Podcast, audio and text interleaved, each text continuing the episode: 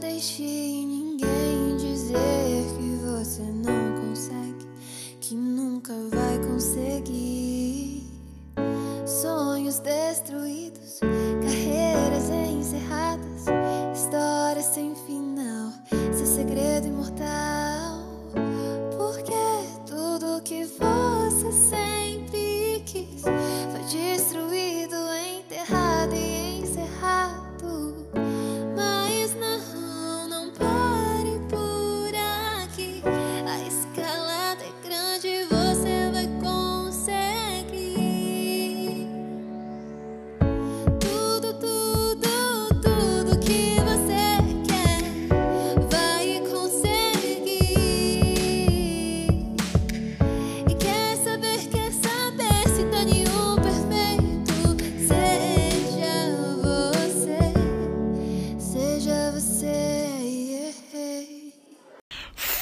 Fala galera, seja bem-vindo ao podcast. Vai ter mais uma introdução daqui pra frente, mas eu só queria falar pra você que esse foi um pouquinho do som dessa incrível pessoa que vai participar do nosso podcast hoje, a Bia Freitas. Aprecie com moderação o som dela, beleza?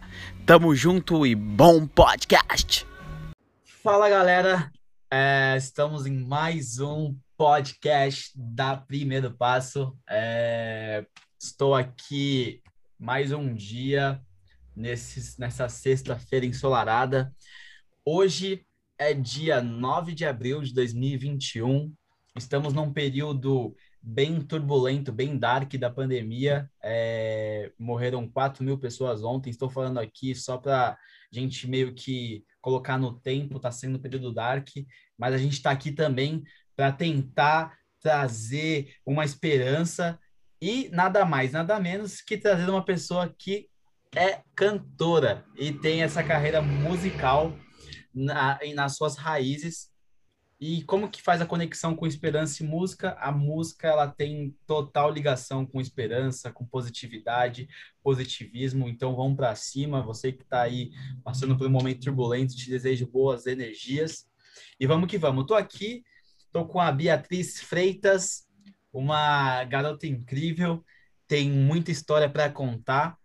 Ela aí já fez produção musical, é, agora está fazendo outra faculdade. Eu só esqueci o nome da faculdade. É qual que é a faculdade? Não. Oi? Peraí. Ai, não me bateu. É, produção audiovisual. Produção audiovisual, está fazendo produção audiovisual. E ela também é embaixadora da ONU, gente. Só para vocês terem noção do peso que a gente está aqui. Bia, é, seja bem-vinda, fique à vontade. Queria que você se apresentasse um pouco para a galera. O que, que você tem aí para contar sobre você? Quem é a Beatriz Freitas? Oi, pessoal. Eu sou a Bia Freitas.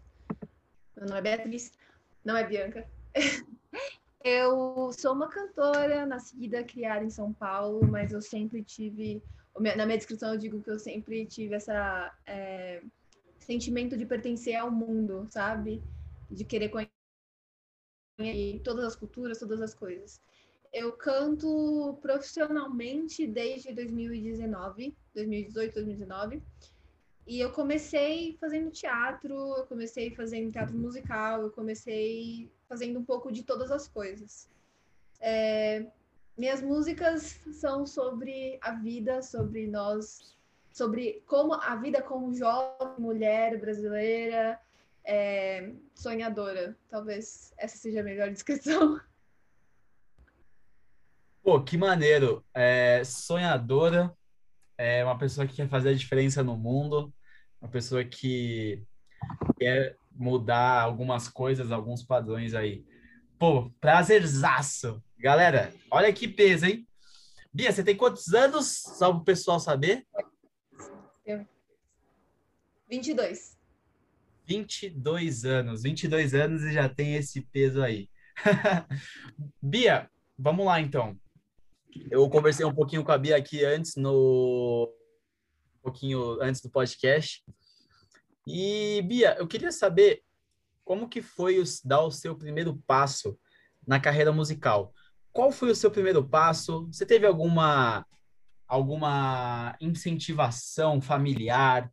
Que, que, como foi seu primeiro passo nessa carreira musical? Me conta aí. Meu pai toca violão e ele tocava violão quando era criança. Tenho memórias da. Não tinha ainda computador para todo mundo, era revistinha. Ele tinha uma caixa de revistinha com as, com as cifras de Legião Urbana, toda essa, essa galera. E eu e a gente sentava no sofá para fazer isso. Meu pai tocava e a minha mãe e meu pai ficava cantando. Era muito legal. Meu pai colocava Queen para eu dormir quando eu era recém-nascida, assim, eu dormia ao som de Queen. Minha mãe escutava muito Montserrat Gambelé quando estava grávida. E eu sou de família metade nordestina, metade do sul, quase Paraná, aqui de São Paulo. É... E eu comecei cantando karaokê nas festas, assim, tipo, eu nem sabia ler direito, eu não sabia ler ainda, e eu já cantava no karaokê, tem vídeos, tem vídeos tem provas sobre isso. E também comecei a fazer teatro com mais ou menos uns 5, 6 anos de idade, porque minha mãe me achava que eu precisava ser mais solta, porque eu tinha dificuldade, às vezes, em. Quando eu errava, eu ficava um pouco nervosa, eu era um pouco perfeccionista, queria tirar 10 sempre. E aí ela achou que fosse interessante para mim. Acabou que eu gostei um pouco mais do que talvez deveria. porque eu já tinha uma inclinação, na verdade, né? Já, já sempre gostei do, de, de música, de dançar, de cantar, de, de tudo isso. E aí eu comecei, aí, acho que ter vários outros primeiros passos, que foi aprender o violão, quando eu já escrevia algumas músicas, é, começar a fazer parte de um coral, começar a fazer é, parte de coisas, de projetos, e, e isso vai, vai gerando próximos passos, assim. Uma coisa vai levando a outra. Então, acho que foram esses primeiros passos. Legal. É, acho que quando você traz o primeiro passo que foi de uma influência familiar, acho que isso é legal, né? Notar, né? Que muito, muito das nossas coisas que a gente leva para a vida vem muito do que de quem a gente está junto, né? de quais influências que a gente tem. Você que falou do Queen aí, Queen, meu, animal. É, para você dormir, imagina dormindo ao som de, de Rhapsody, nossa, e aí, muito foda. Mas, pô, legal, você falou também do, do violão, do seu contato com o violão, e você tinha falado para mim que o seu contato com o violão foi de uma causalidade do dia a dia nem ia acontecer. Como foi? Conta aí pra galera como foi essa história do violão. Então, assim, na verdade, quando eu tinha. Quando, quando os seus pais tentam te, te interferir um pouco mais na sua vida, a gente não costuma ficar muito feliz com isso. Quando eu tinha uns seis anos, meu pai tentou me ensinar a tocar violão. E aí eu comecei a aprender e tal. Só que ele ficava me ensinando e eu ficava tipo, ah, não quero mais. que eu sempre fui assim, de uma energia um pouco dispersa. E é, quando eu não, não me interesso, quando eu me interesso de verdade, eu fico ali horas, que foi o que aconteceu depois.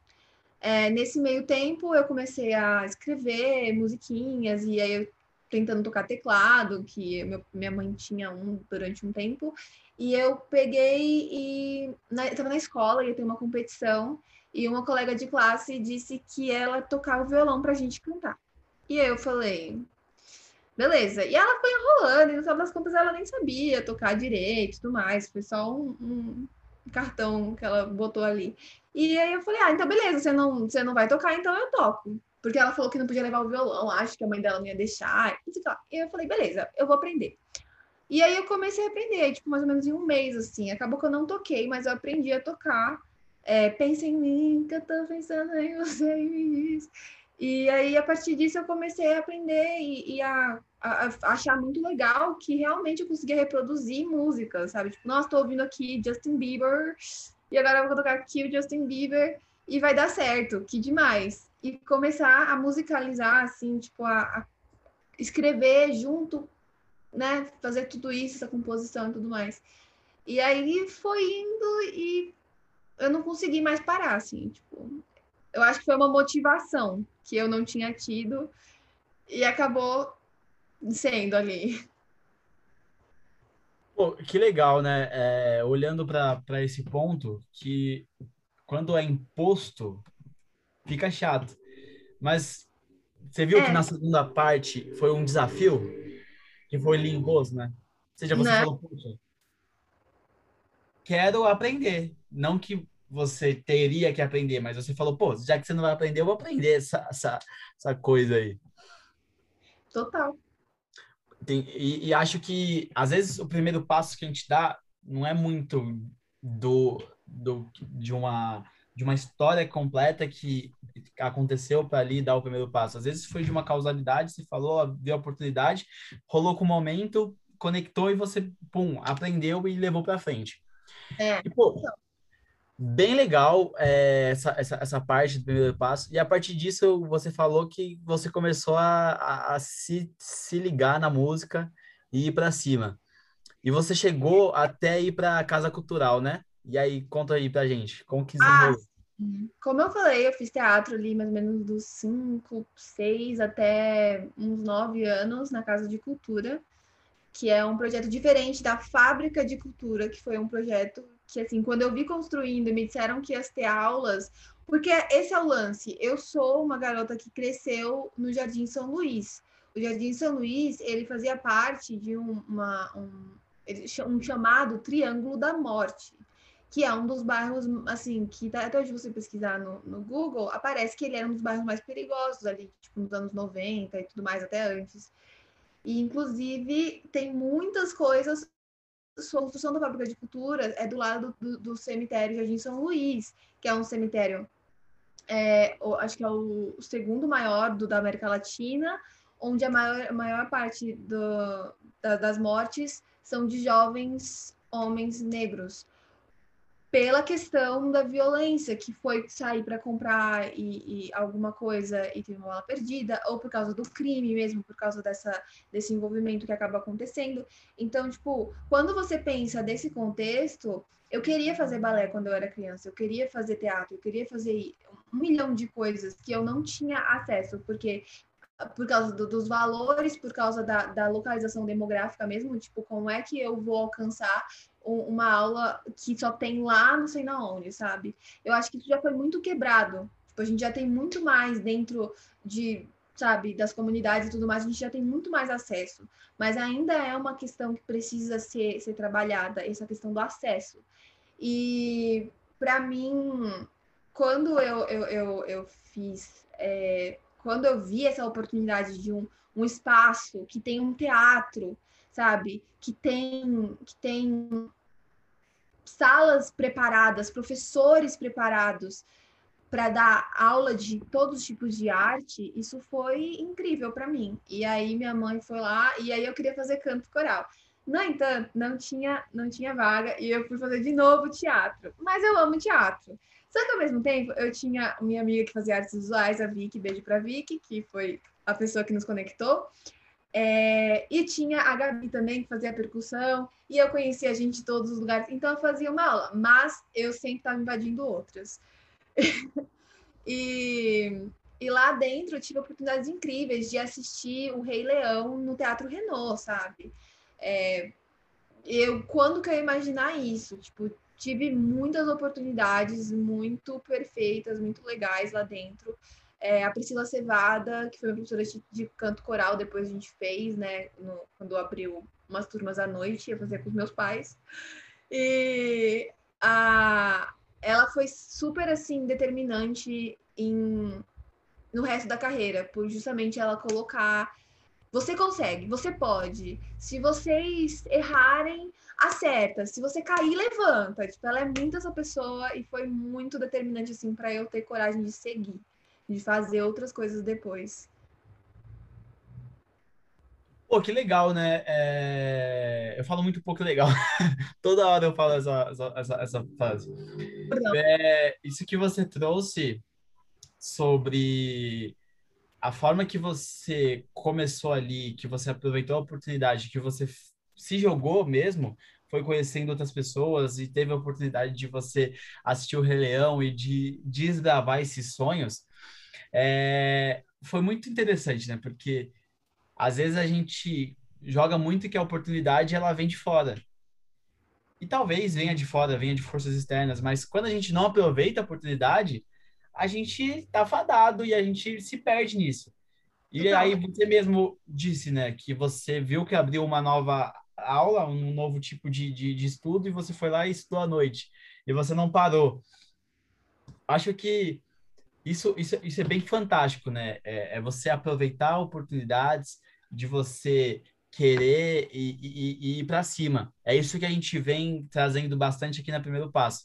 Que você tem que aproveitar as oportunidades, não pode ter medo de errar, é, tem que errar mesmo. Errar não é legal, errar te faz sofrer, te faz ficar triste.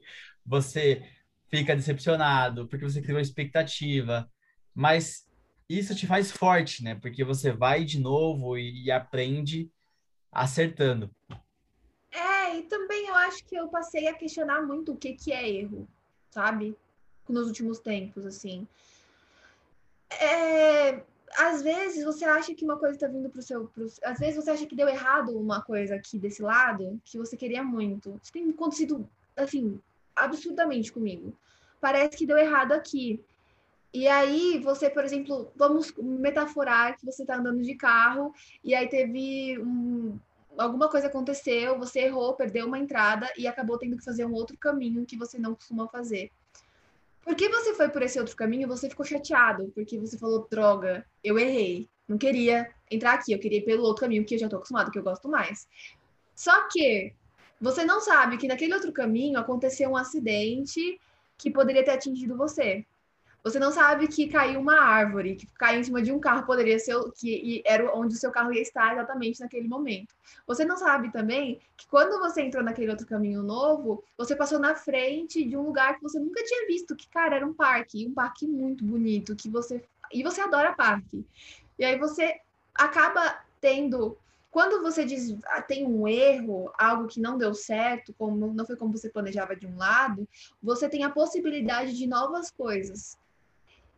E aí, às vezes, não tá errado você se frustrar, não tá errado você se sentir triste. E é importante aceitar isso também. Eu gosto de, eu, eu, eu acho que eu gosto muito de falar desse negócio da positividade tóxica que tá, que tá rolando muito, assim, de tava, acho que menos agora, de você tem que estar tá feliz, você tem que estar tá, que tá empolgado, você tem que estar tá sempre de bem com a vida e sempre estimulado, vai, vai, vai. Tipo, não, tipo, às vezes você tá e tudo bem, você senta, descansa, levanta e volta não pode desistir. Mas tá tudo bem errar, sabe? Total. Acho. Nossa, que, que ponto interessante. Nunca alguém me havia falado sobre esse ponto, né? Que é. Não é você ficar felizão e, tipo, sorridente para tudo que acontece, para todas as mortes que estão acontecendo, para todo momento, para todas as frustrações, para todos os erros.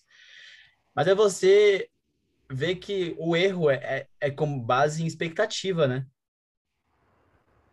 É com base que, por exemplo, se você errou, alguma coisa que você estava na expectativa de dar certo, deu errado. Mas você. Mas meio que o erro não é que ele realmente é um erro, mas é um erro perante a situação.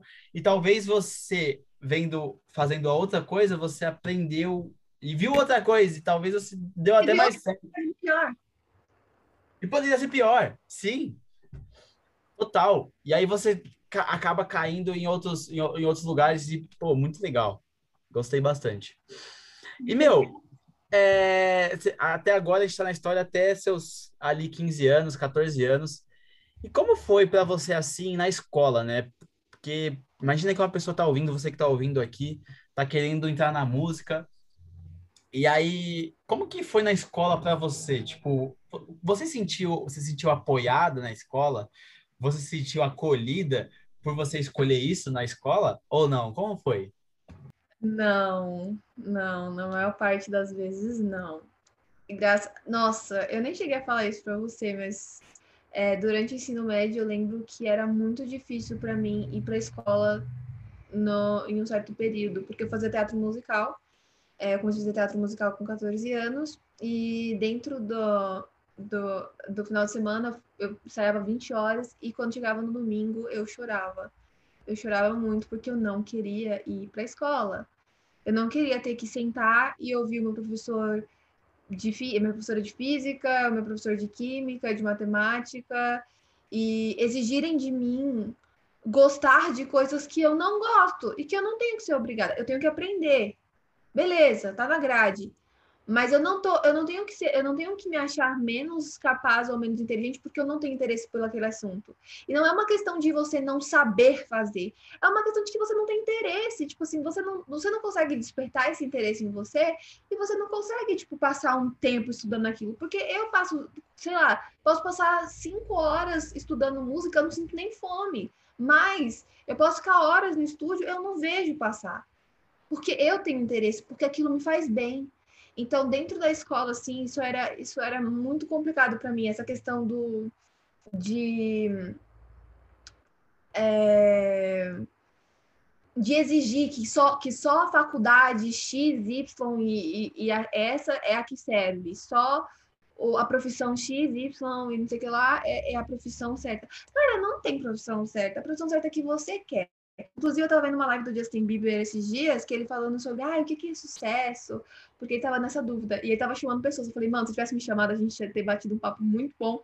Porque, mano, eu ia falar, para mim, assim, sucesso é a vida que você deseja ter. Se sua vida dos sonhos é viver no interior de São Paulo, como eu tenho uma amiga que é o sonho dela morar no interior de São Paulo e, e ser professora, se você alcançar isso, parabéns, você é bem sucedido. Bem-sucedido não é sobre dinheiro, não é sobre carros e mansões, é sobre ser feliz fazendo aquilo que você sonhou em fazer um dia. E, e é isso. Tipo, eu, eu na escola, antes disso, eu tinha uma professora que encrencou comigo porque eu estava fazendo teatro musical, ela ficava meio que, tipo, jogando umas coisas assim no ar, não sei o quê. É, quando era criança, eu lembro que eu falei que eu queria ser cantora, alguma coisa assim. E aí a, a professora falou, tipo, não, mas de verdade.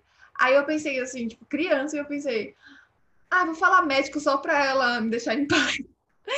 E, tipo, tem essa coisa, né? Infelizmente. Meu, que emocionante, né? Tipo, uma pessoa realmente que realmente não seguiu uma, uma carreira tradicional falando disso. É, é, muito diferente. Eu falar sobre isso é um pouco difícil, e a galera daqui da Primeiro Passo é também um pouco difícil, porque a gente teve uma carreira meio que normal, porque está, eu estou indo para um curso de comunicação tal. Mas, cara, você falar isso, quando você traz, é muito do que a gente busca trazer aqui no primeiro passo, que é o seu primeiro passo, cara. Que a é. gente que não tem o, o, primeiro passo do outro, não tem a forma do outro de, de, de, dar certo. Não tem. É o seu, é só o seu, é só você que sabe, é só você que consegue, é só você que determina. E, tipo, até quando, né? Eu, eu fiz um podcast, vai sair semana que vem com a Júlia Durce, uma, uma mulher que. Uma menina, mulher, que ela está fazendo pedagogia. Ela... Oi? Menina mulher. é mulher, ela, é, enfim, ela é incrível, uma pessoa incrível. Vai, vamos lá. Uma pessoa incrível, e aí ela falou sobre isso, ela, ela tá fazendo pedagogia. E aí a gente falou muito, né, que os professores de hoje, eles colocam muito padrão. Os professores de hoje, de antes, muito padrão, ah, vá por esse caminho, vá por esse, vá por aquele, vá por esse. E não, é, é você incentivar, é, ela, e ela trouxe isso, ela trouxe que ser professor é muito mais do que ser professor é uma escolha política, é uma escolha de poder, é uma escolha de empoderamento. Você.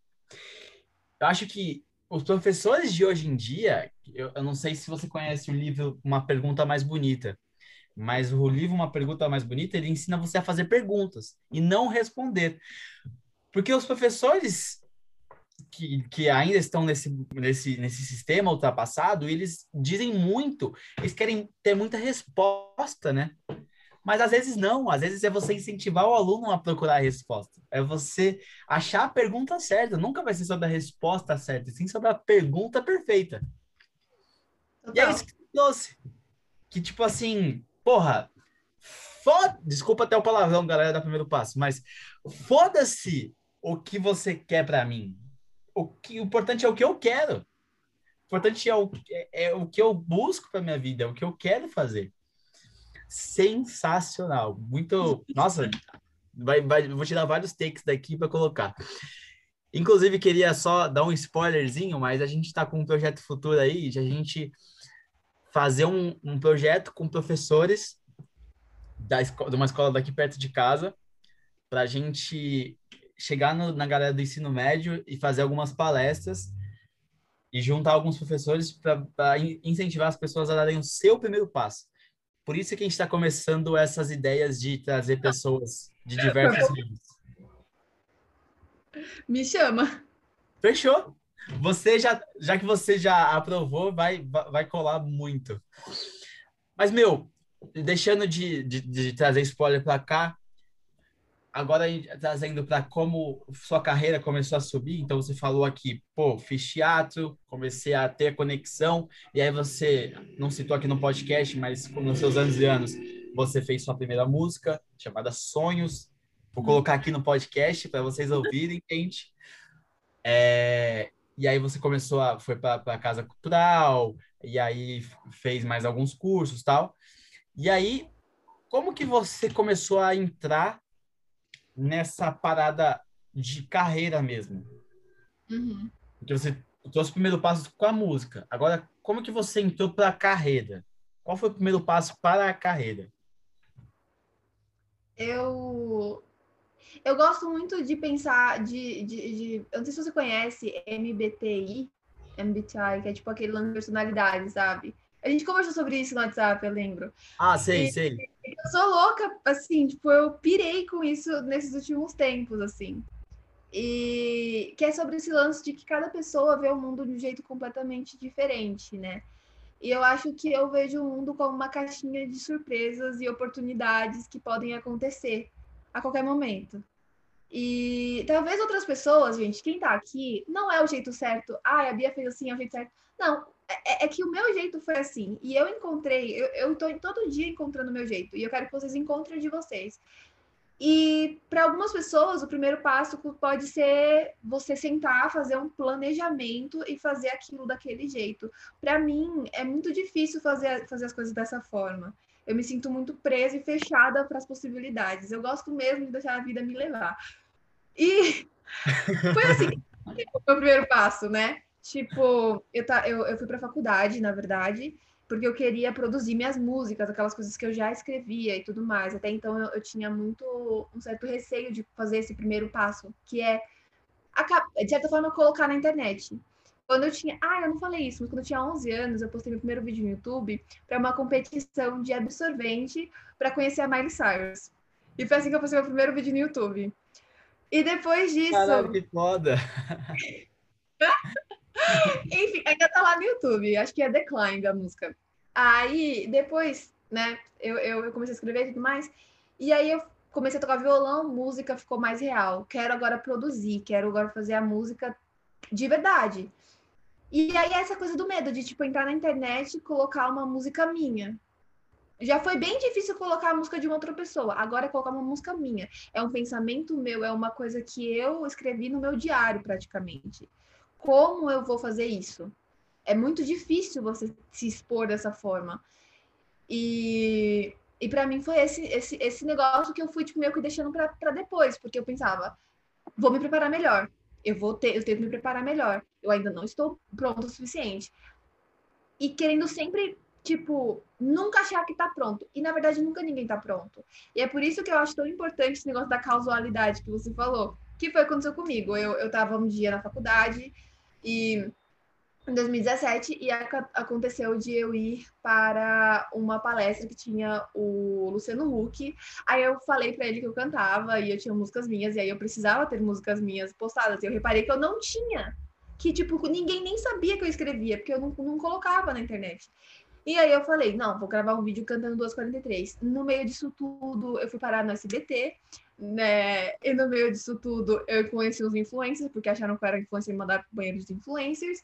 E acabou que eu fiz uns vídeos com o pessoal falando, pedi, falei, ah, tem que aproveitar essa oportunidade, vou falar pro pessoal escutar minha música e eu vou postar a segunda parte, a música completa. Só que aí teve tanta visualização na música quanto no. Nem teve tanto, na verdade, mas para mim era muito, tipo mil, mas para mim era muito. E aí é, num, mas assim, para mim foi muito. Eu falei, pô, foi muito rápido, sabe? Num dia. E aí eu falei, tá, então vou, vou gravar essa música. Aí liguei para um amigo que era de um estúdio. Aí a gente. Que, o estúdio que gravou a banda de Javu. Acho muito legal falar isso, que eu acho muito aleatório e é legal. Que é o, o meu amigo, ele é, ele é o Geraldo, ele é filho do DJ Maluco. Quem não sabe, pergunta pra mãe que deve saber. E aí. E aí, de repente, nessa loucura toda, eu lancei 1243 e foi um lançamento muito legal. Eu tive muito apoio de pessoas que passaram pela minha vida desde, assim, desde o começo, é, de amigos de amigos também. A galera foi muito, foi muito receptiva, muito apoiou de verdade, assim. E aí foi dando força para ter outros passos. Caramba! É, eu, eu, na última, no último podcast que eu fiz com o, o meu parceiro, Pedro Cleto, que a gente faz toda semana um podcast que é o nosso review semanal. E aí a gente falou sobre feito é melhor que perfeito. E eu fiz um post no LinkedIn, falei sobre isso. E, e você tá sendo a prova mais real. Que, tipo assim, não tem hora certa. Tem a hora que você vai estar tá pulando do avião e pulando de, um, de, um, de 10 mil pés e construindo um avião.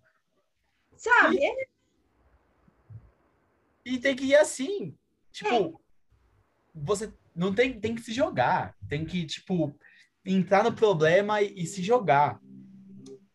Meu, o melhor exemplo que você trouxe, assim, primeiro passo, acho que é, é isso. Tipo assim, você tava esperando, tava com vergonha, tava isso. E aí o melhor momento foi quando você falou, caramba, preciso ter uma música tal e tal. E talvez foi a, foi, foi a melhor forma possível de você conseguir, né? Se você ficasse, não, eu preciso estar tá perfeitinha. A gente pensa isso. A gente pensa isso. E eu até hoje eu luto contra isso.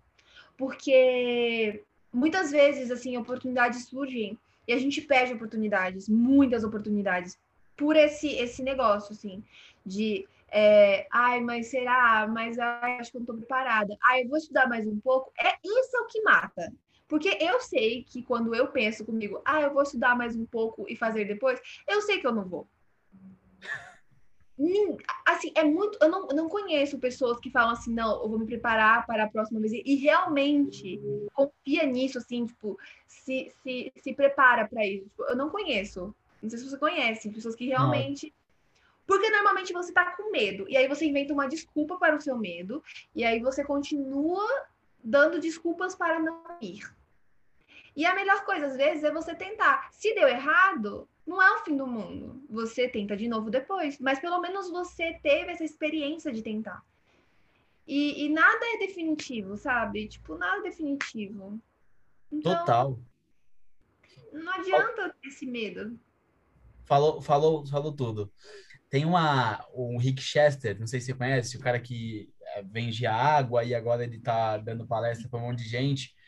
E aí ele trouxe um, um vídeo uma vez e ele falou que para você meio que quebrar um pouco o meio do, do, erro, imagina que você tem 10 mil reais investir num negócio.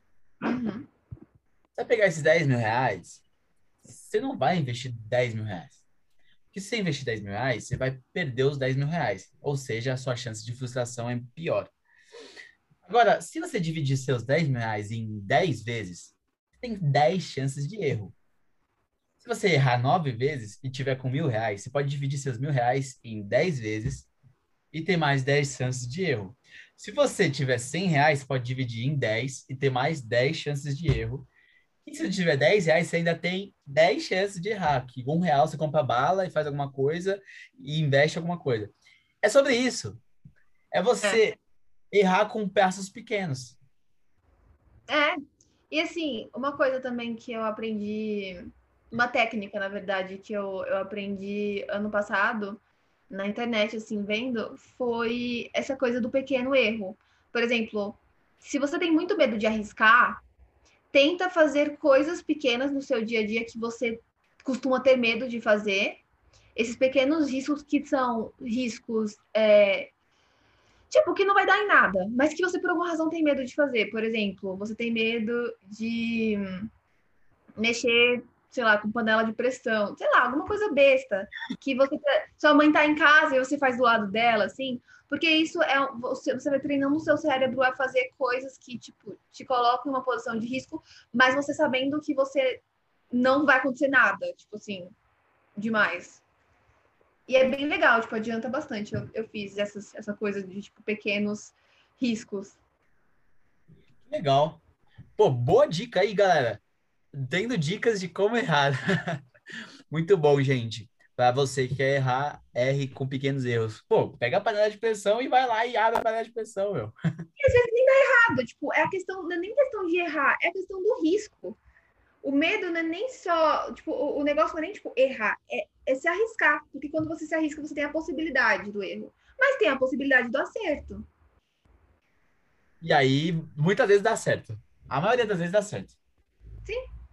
A maioria das vezes dá certo. Errado pra dar certo depois. Oi? E se der errado, é pra dar certo depois. Total, total. Boa. Muito bom. Pô, obrigado pela dica. E, meu, que- tô- fiquei com uma dúvida aqui, até tinha pensado para falar. Como é, deu estalo, assim, para você que você viveria de música? Quando que Eu- foi que você... Putz, porque realmente é difícil, veja, a maioria das pessoas que é cantor, que tem essa carreira artística, elas têm muita dificuldade de, poxa, vou realmente viver disso.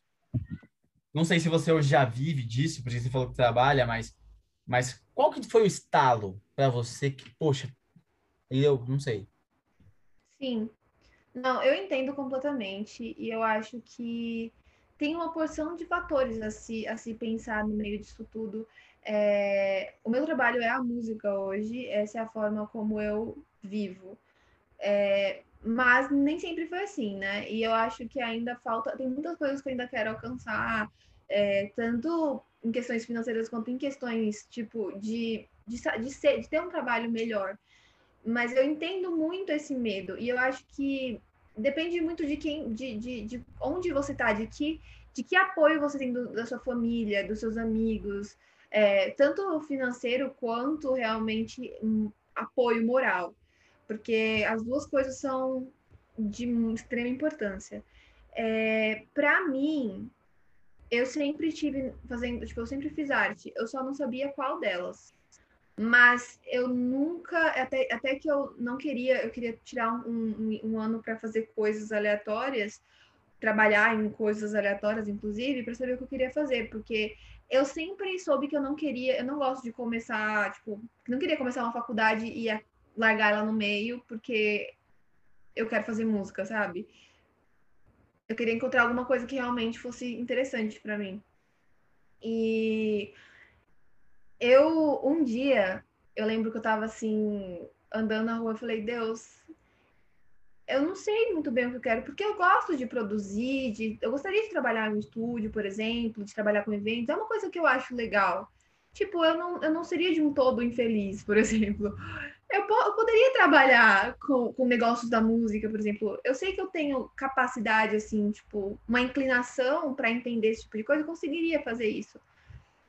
Mas eu não sei o que eu quero. E aí, de repente, eu pensei assim, como eu me vejo daqui a 40 anos? Tipo, a primeira imagem que aparece na mi- na minha cabeça quando eu penso eu daqui a 40 anos, daqui a 10, sei lá, 30 anos. Daqui a um, a um, a um, um período consideravelmente longo de tempo. E aí, a única coisa que eu consegui imaginar foi, tipo, música, palco. Tipo, eu quero ser o Paul McCartney que toca ainda com 70 anos fazendo show.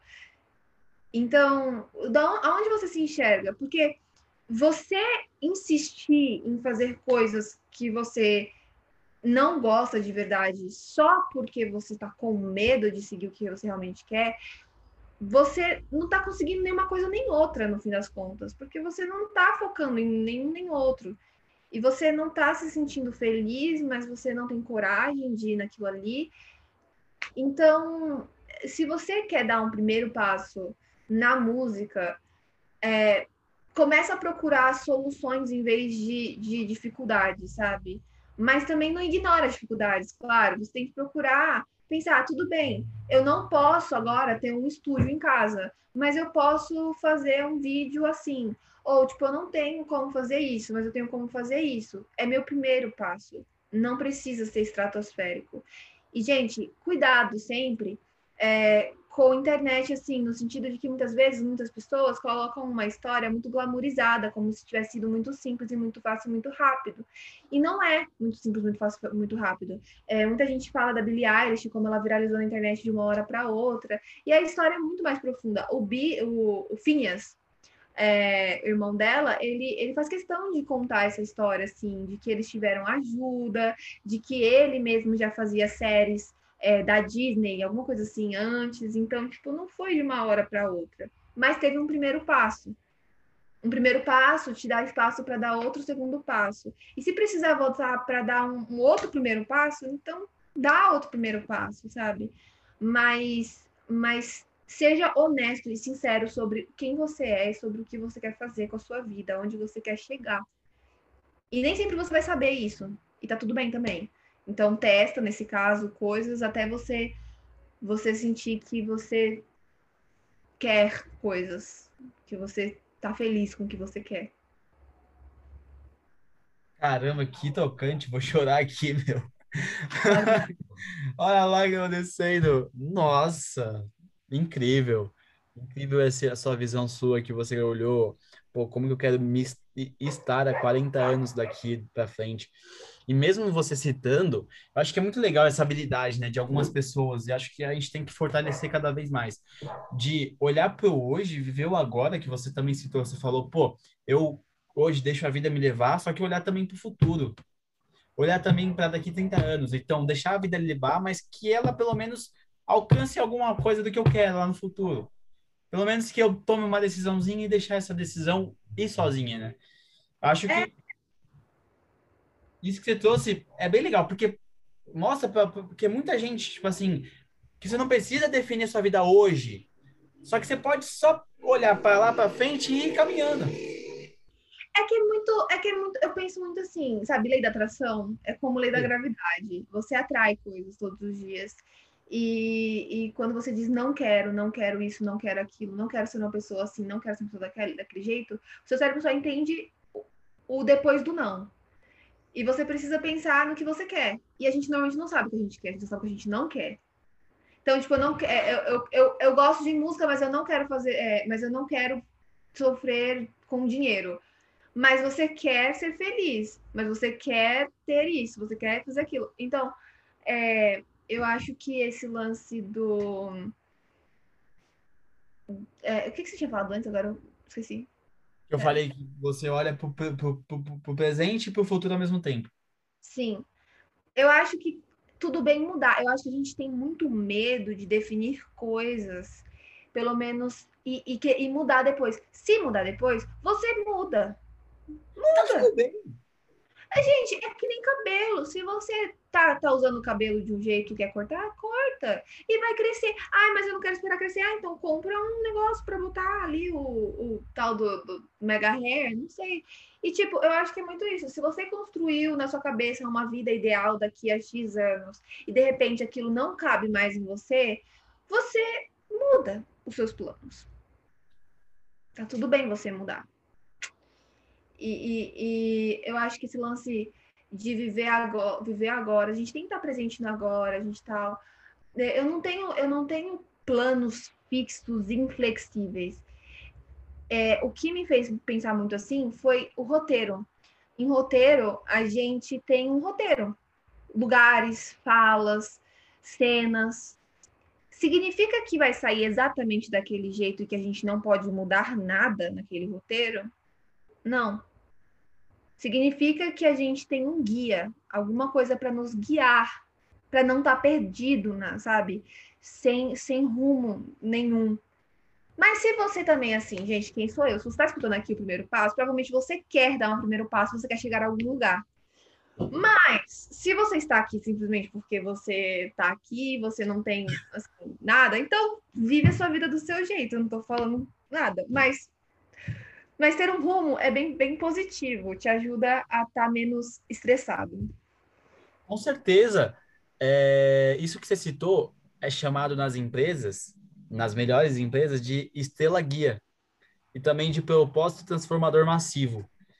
Não vou, falar, não vou, não vou começar a falar de empresa, papo, esse, papos esses papo aí que a galera não gosta, mas enfim, é uma parada que, tipo assim, Netflix, Google mesmo, a estrela guia do Google é organizar a informação do mundo. Tá. Como eles vão fazer isso? Não tem, tipo, uma regra. Ah, não, vamos fazer com o celular. Agora, celular. Não, gente, não pode mudar, tá?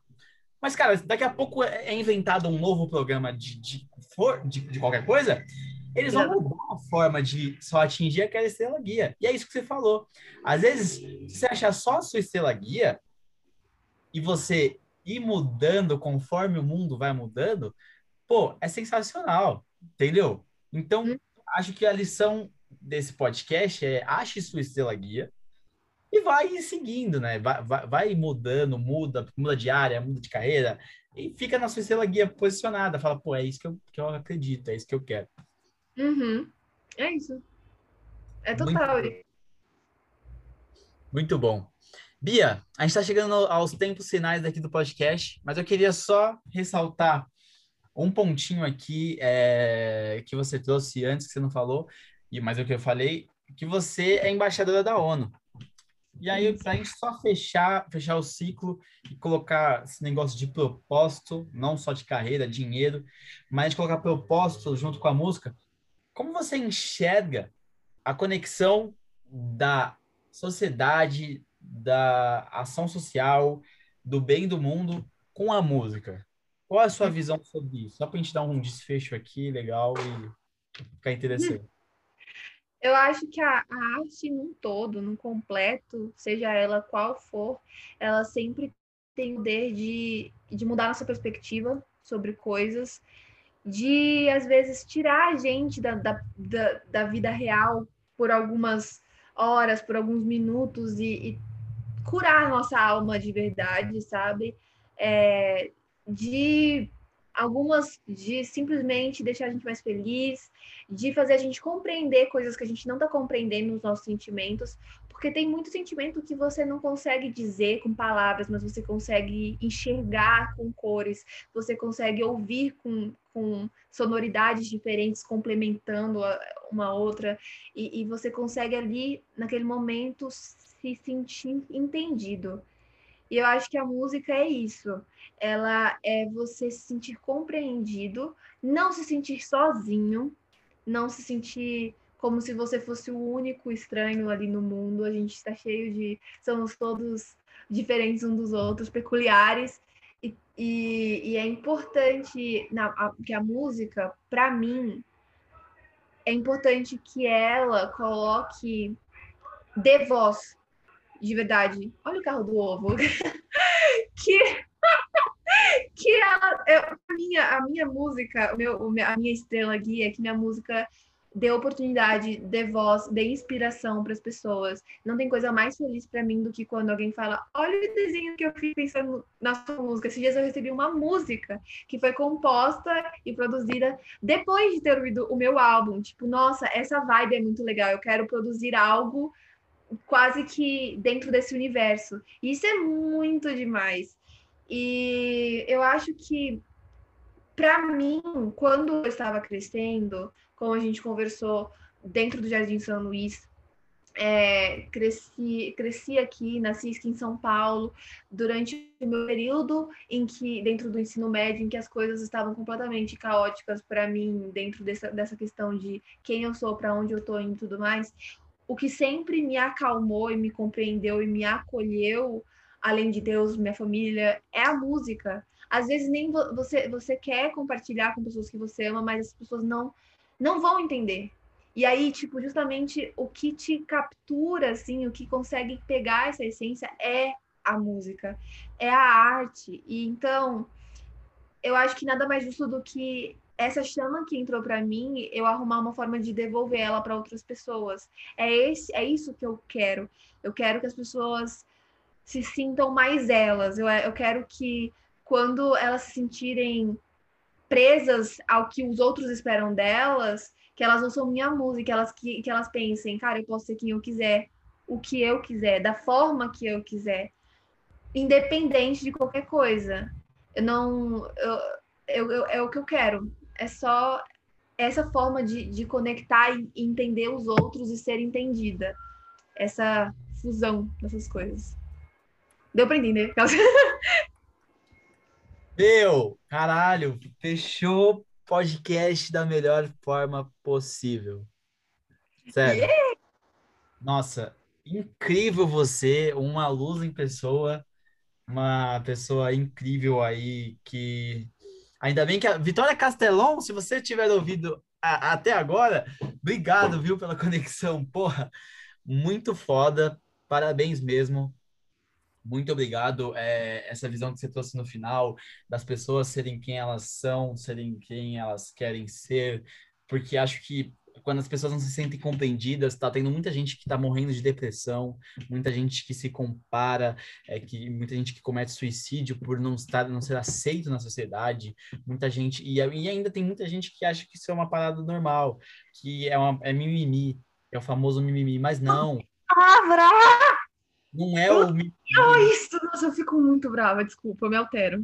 Não relaxa, mas não é mimimi. As pessoas realmente têm problemas, as pessoas realmente passam por dificuldades, por elas não se sentirem aceitas. Eu mesmo estou tendo ansiedade recentemente. É, eu estava aqui no, no podcast, no começo do podcast, estava meio ansioso assim, aí eu comecei, eu fiquei meio preso assim, e aí eu respirei bem fundo e aí eu consegui me melhorar, me situar. Mas acho que é isso, acho que as pessoas têm que se achar e, e meu, eu, eu tenho umas reflexões muito loucas que o potencial do mundo é muito grande. E o tanto de pessoa que está trabalhando em coisas que elas realmente não acreditam é enorme. Sim. E essas pessoas trabalham pela média. E elas trabalham de forma mediana. Vamos levar a vida, não do jeito que você trouxe, levar a vida feliz, mas vamos levar a vida, né? Vamos lá, trabalhar mais um dia, reclamar da segunda, agradecer pela sexta. E aí tem muita pessoa vivendo nisso. Sem um sentido. E aí eu fico pensando, poxa, eu, eu, eu já fiz uma conta. Se todo mundo trabalhasse de forma que eles realmente acreditassem no que eles trabalham, tivesse um propósito, todo mundo desse o melhor potencial de si no que fazem, o mundo estaria, tipo, totalmente desenvolvido. A galera estaria totalmente evoluída, totalmente foda. Entende? Sim. Acho que é sobre isso. Acho que o mundo dá para melhorar. Acho que a gente é a peça-chave disso. eu, eu, eu tenho uma frase de uma música chamada Odir que eu falo assim: eu estou me encontrando para me desencontrar. Que você falou, você precisa se encontrar. E eu acho, sim, total, você precisa se encontrar. E depois se desencontra de novo. E encontra de novo. Sabe? E assim, eu acho que é muito importante se dar esse espaço de tipo, é, estou confortável outra vez. O que posso fazer para me sentir feliz e, e me desenvolvendo? Porque é comprovado cientificamente que quando você enfrenta seus medos, você é mais feliz. Tipo, enfrenta seus obstáculos. E outra coisa que eu queria falar sobre que eu, que eu ouvi você falando é sobre ansiedade. E uma coisa que eu aprendi numa entrevista, que tinha uma psicóloga na rádio, e ela falou: você precisa saber também diferenciar, que é uma coisa que eu, eu achava às vezes que eu estava ansiosa, nervosa, e porque eu achava isso, eu acabava entrando nessa, nessa coisa. Ela falou: mas antes de um show, é normal que você sinta euforia antes de fazer uma coisa que você gosta muito. Essa euforia, ela pode, você pode achar que é ansiedade, mas ela é só uma euforia. Então, essa compreensão de sentimentos também, às vezes a gente não tem. E aí a gente acaba. Não tô dizendo que você não tem, eu tô dizendo que eu não tinha essa compreensão. E aí, às vezes, ia levava as coisas para uma, uma coisa que não. Sabe? E finalmente, a última coisa que eu ia falar é que, gente, faça um exercício muito legal, que é o famoso quadro dos sonhos, o Dream Board, que você simplesmente pega fotos e frases que você que te causam boas sensações, coloca ali e coloca no seu papel de parede, coloca no, no seu quarto, num quadro. É, simplesmente façam isso, porque é muito legal. E quando você fizer isso, não pensa no que é possível, no que não é, pensa só no que te faz feliz. E eu te prometo que a sua vida vai começar a ter outras cores. Caralho, foda. Muito bom. Obrigado aí pelo ponto final. Gente, façam Dream Board. E aí, tudo que teve de sugestão aqui, colocar uma musiquinha da, dela no podcast. A gente está começando a melhorar o podcast a cada dia, cada, cada momento. Se você ficou até aqui, obrigado pela sua audiência. Obrigado por ter escutado essa pessoa incrível. Espero que essa mensagem chegue a mais pessoas, a pessoas que querem dar o primeiro passo na música, em qualquer coisa, e serem vocês mesmos. Ô, Bia, obrigado. Como que a gente faz para te achar nas redes sociais? Pô, fala aí. Gente, ITS Bia Freitas em todos os lugares: Instagram, Twitter, TikTok, é... YouTube também. E nas plataformas digitais aqui no Spotify ou no Deezer ou aonde vocês quiserem, qual vocês usem, é só Bia Freitas. Por favor, deem stream, coloquem nas suas playlists. É, compartilhem. Se você está aqui, você quer fazer música, quer fazer arte, por favor, marquem. É, adoro ouvir covers, adoro ouvir músicas inspiradas, adoro ouvir ver vídeos e coisas inspiradas. Eu fico tipo muito feliz mesmo. É minha, é, é meu assim que me deixa com um dia incrível. Então me encontrem lá, vou amar receber vocês e sigam aqui o podcast. Primeiro passo foi um prazer de verdade mesmo fazer parte. É, a iniciativa é perfeita, é incrível. E eu espero que mais pessoas possam escutar o que você tem a dizer, porque são coisas incríveis. Pô, valeu, valeu, Zaça. Vamos que vamos para cima. Galera, primeiro passo no LinkedIn, é, Spotify, no YouTube, no Instagram, no Clubhouse. A gente não tá com o primeiro passo, mas a gente tem o Bruno Teaser lá na, no Clubhouse. Tem Bruno Teaser no Instagram, Bruno Teaser no LinkedIn. Eu não tenho Facebook, mas Bruno Teaser em todas as redes sociais. Bia Freitas é It's Bia Freitas. E Uhum. ITS Bia Freitas. Então, tamo junto, galera. Valeu pelo podcast e até o próximo. Vamos dar o primeiro passo. Peraí. Boa.